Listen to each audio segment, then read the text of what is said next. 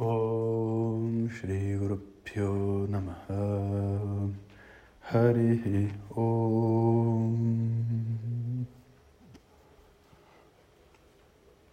Bom dia pessoal. Então, hoje a gente vai falar um pouco de algumas imagens que ajudam a gente a compreender a estrutura desse universo. Então, essas imagens elas não têm como propósito ser uma definição científica, mas uma compreensão sutil de como esse universo é formado. Então, vamos nessa. Existem muitos modelos de descrição, né? Acho que é a melhor maneira de dizer, de descrição do universo.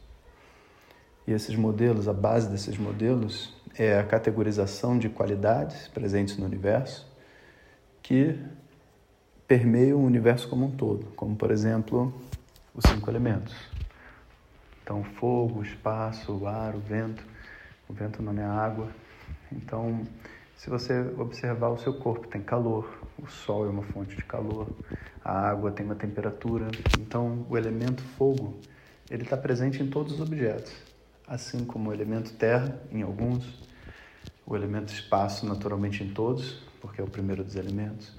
Então, eu posso analisar o mundo na perspectiva dos cinco elementos. É uma descrição, uma maneira de você descrever o universo através de uma qualidade comum de tudo que existe. Existem Upanishads, onde que descrevem o mundo em quatro elementos, em três.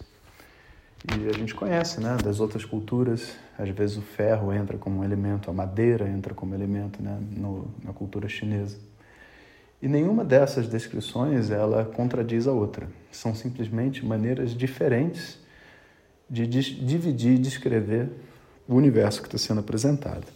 E cada maneira com qual você divide tem uma utilidade prática. Então, para a acupuntura, a divisão é, de madeira e metal dentro dos cinco elementos é muito útil, sabe?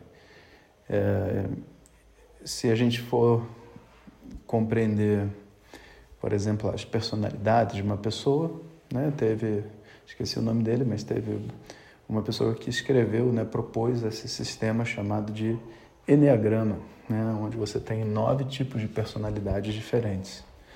E não quer dizer que sejam nove. Nove é a divisão que ele fez, baseado em um conjunto de qualidades que ele identificava comum nas pessoas. Ou ele fez, ou ele recebeu, né? Isso também, para nós, pouco importa. Então, existem muitos modelos de análise, modelos descritivos do universo que se permeiam nas suas qualidades. E na tradição védica, né, a gente também tem diferentes formas de compreensão dessa estrutura. Então a gente pode começar entendendo né, o absoluto, né, a consciência que é plena, como sendo a causa de todas as coisas. Então, a consciência, que muitas vezes é chamada de ananta, né, aquilo que é aquilo que não tem fim, né? Anta é fim, ananta é sem fim. Ou ananda, né? ananda no sentido da plenitude, da felicidade, da paz, né? E essa essa consciência, então, que é, ela é atemporal e ela permeia todas as coisas, é a causa de todo o universo. E é o ponto onde todo o universo se dissolve também. Afinal de contas, né? Se tudo veio do barro, para o barro voltará. Se tudo vem da consciência, é para a consciência que tudo volta. Entre a consciência e esse universo lindo, maravilhoso, cheio de objetos, conhecimentos e coisas, ordens, leis da física, psicológicas, infinitas que a gente vê na nossa frente, existe um, um processo gradativo né, para isso acontecer. E o primeiro processo né, é o aparecimento da Prakriti. Então, a Prakriti, a força criadora, ela se manifesta e ela, a ativação dela se dá quando você tem os dois opostos, né, que vamos dizer assim, polarizam essa energia, né? Então, como se você imaginasse assim, você tem um elétron e você tem um próton. Acredito que eu não esteja falando besteira. Um é positivo, o outro é negativo. Você tem a matéria, você tem a antimatéria. E existem outras partículas que eu não vou saber o nome, não vou chutar, mas todas as partículas elas têm a sua antipartícula. Então, a nível atômico, sabe? Quando você tem duas coisas opostas, elas se unem aqui dentro do universo, elas literalmente desaparecem e emitem luz. Então, isso é um, é um fenômeno né, estudado na física, falado de uma maneira muito simples. Mas, basicamente, a existência de qualquer objeto é sustentado pela existência do objeto oposto. E isso nos faz entender né, a simetria de todo o processo de criação. Pelo fato da própria Prakriti, a força criadora, ela se manifestar através dessa simetria, então tudo que existe aqui dentro vai ser afetado também por essa dualidade. Sendo que a dualidade é, não é uma dualidade é, de oposição, por quê? Porque é como uma dança, né? Enquanto os dois estão separados, os dois estão existindo. Quando os dois se juntam, os, os dois deixam, entre aspas, de existir nessa forma e passam a existir em outra forma. Então, na verdade, não é uma oposição de luta entre os opostos.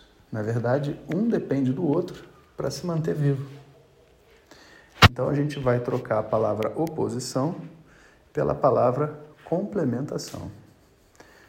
E eu sei que é estranho dizer isso, mas pensa comigo, né? O trabalho do policial depende do trabalho do bandido, né? Ou melhor, do roubo do bandido, né? Trabalho não. Se não houvesse bandido, não ia ter necessidade de existir um policial. Não que a gente queira que exista um bandido, não é isso, né? De forma nenhuma. Mas entenda que todas as forças que existem aqui dentro vão, vai ter uma força oposta, sabe? Vai ter a disciplina, vai ter a preguiça, sabe? Vai ter a agitação, vai ter a calmaria. E na combinação desses dois elementos, se você ter os dois elementos ao mesmo tempo, existindo não é possível. Se eles colidirem, você deixa de, de ter as flutuações, né? Então, na verdade, você tem um revezamento das forças, como o dia e a noite que vão se revezando né, no, nossa, no nosso ciclo, né? A gente também vai enfrentar diversos ciclos a nível atômico, né, a nível mental, a nível físico, a nível hormonal. Né? Esses ciclos todos, eles já são essa manifestação da Prakriti.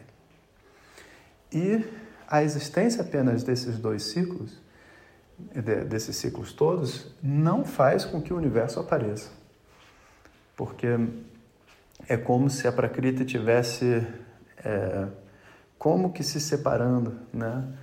No, no Yin e no Yang, ou talvez uma maneira de colocar, né? Que a gente entende. E essa essa divisão energética é a primeira divisão que surge. E é como essa divisão aconteceu, né? De Yin Yang, de é, luz e sombra, você vai ter então agora outras divisões acontecendo em cima dessa, causando a variedade de formas todas. Mas essa variação primária de formas, ela se mantém sustentando todas as outras variações que existem. Então, luz e sombra são dois lados né, de uma mesma compreensão a compreensão do que é a luz e a compreensão do que é a sombra andam juntos. Quando luz e sombra né, se casam, ou seja, se casam não quer dizer que elas se juntam, porque senão acaba, né? Mas elas resolvem viver juntas. Né? Você tem a manifestação da primeira, do primeiro grande, grande ser, vamos dizer assim, né, do universo, que a gente entende como sendo o Pai Sol Né? E interessante porque o Pai Sol, ele, a força dele, que é a sua luz, é o seu calor, o seu raio, né? é luz e sombra. Onde ele joga luz, ele ilumina e também provoca sombra do outro lado. Né? Então, essas, ali começa todas as gênesis. Toda a gênesis da energia do universo vem através da compreensão do Sol. Inclusive, se a gente para para pensar, tudo que sustenta o funcionamento de todas as máquinas, de tudo que existe na Terra, a própria vida é alimentada pelo Sol. Ele é o grande provedor e, portanto, ele se torna o símbolo do primeiro nível dessa emissão energética. O Sol, que representa o Pai, né? o Sol que ele ilumina, mas esquenta, só que ao mesmo tempo que ele esquenta, ele também queima.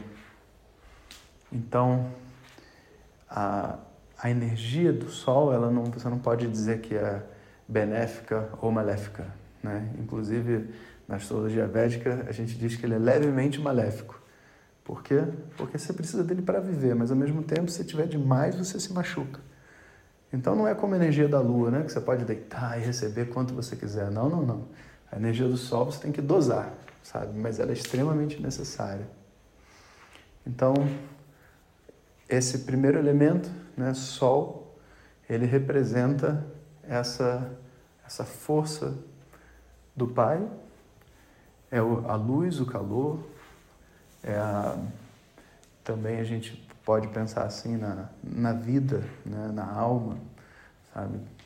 É o espírito por detrás de tudo que a gente faz é a energia do Sol. Então esse é um modelo muito interessante, né?